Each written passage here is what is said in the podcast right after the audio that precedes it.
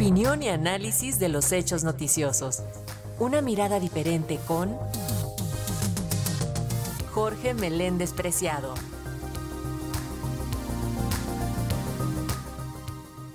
Y esta mañana el periodista Jorge Meléndez nos habla acerca de las elecciones del pasado 5 de junio, quiénes ganaron y quiénes perdieron.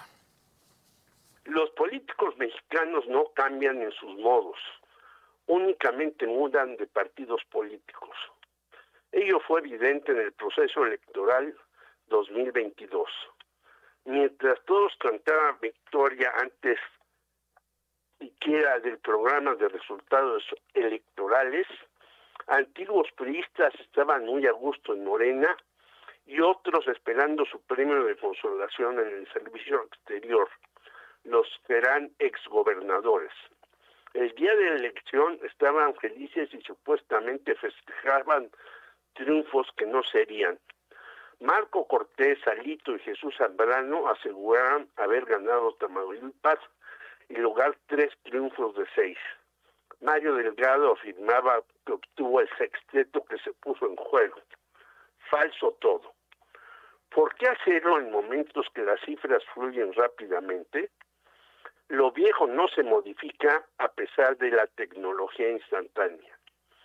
Tamaulipas, Hidalgo y Quintana Roo, donde triunfó Morena, los que llegarán a la gubernatura tienen poco que ver con la cuarta transformación, más bien son nuevos en repetir frases que esperamos cumplan parcialmente. Honestidad, combatir las desigualdades y enfrentar la inseguridad.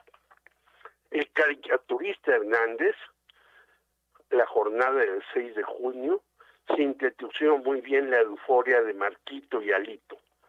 Apareados insisten que le ganaron a Morena, quien perdió Durango por despreciar a un candidato ganador.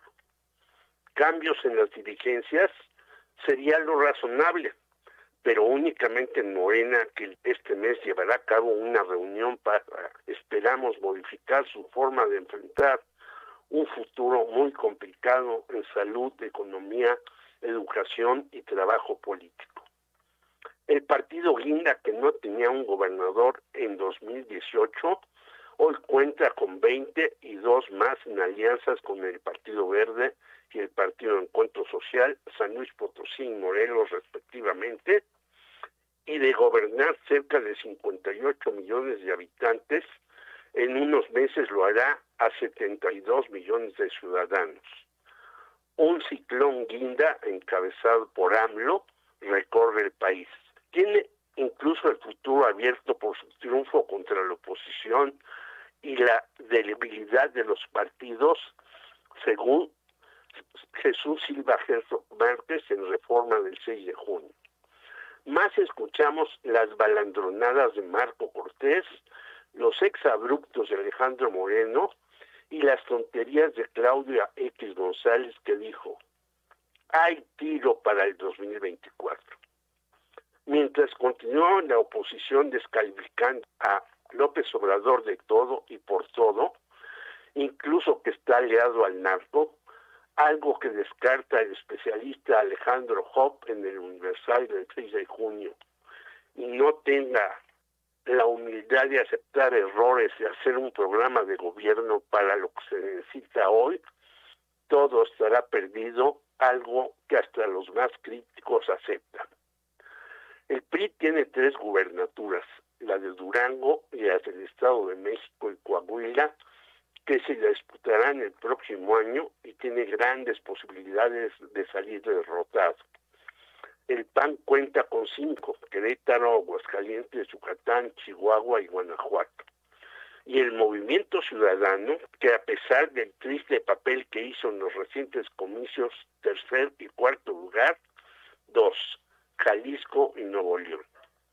López Obrador dijo que invitará a su gobierno a varios que eran sus adversarios y los convocados irán gustosos a lo que les ofrezcan.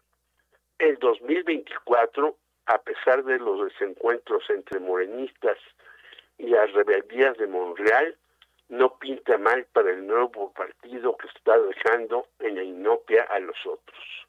Ello porque el PRI está a punto de perder su registro local en Quintana Roo. El PRD ya no tendrá financiamiento en Tamaulipas e Hidalgo, donde no llegó al 3% de la votación, y con trabajo lo logró en Aguascalientes y Oaxaca. El Partido del Trabajo estará fuera en Aguascalientes, Hidalgo, Oaxaca y Quintana Roo, y hasta el Partido Verde ya no tendrá recursos en Aguascalientes. En tanto, el Movimiento Ciudadano la libró en Hidalgo con 3% y en Oaxaca con 3.2%. Negro panorama. El PAN está muy dividido sabe para dónde ir, en tanto que el gobernador hidrocálido, Martín Orozco, dijo que Marco Cortés le aseguró que el 2024 está perdido en los planes de acción nacional. Por cierto, según ETELEC, la agencia que mide las agresiones a políticos, mientras en 2021 hubo 31 candidatos asesinados, ahora hubo saldo blanco, algo no ocurrido desde 2007. Así el panorama electoral después de las elecciones de este pasado domingo.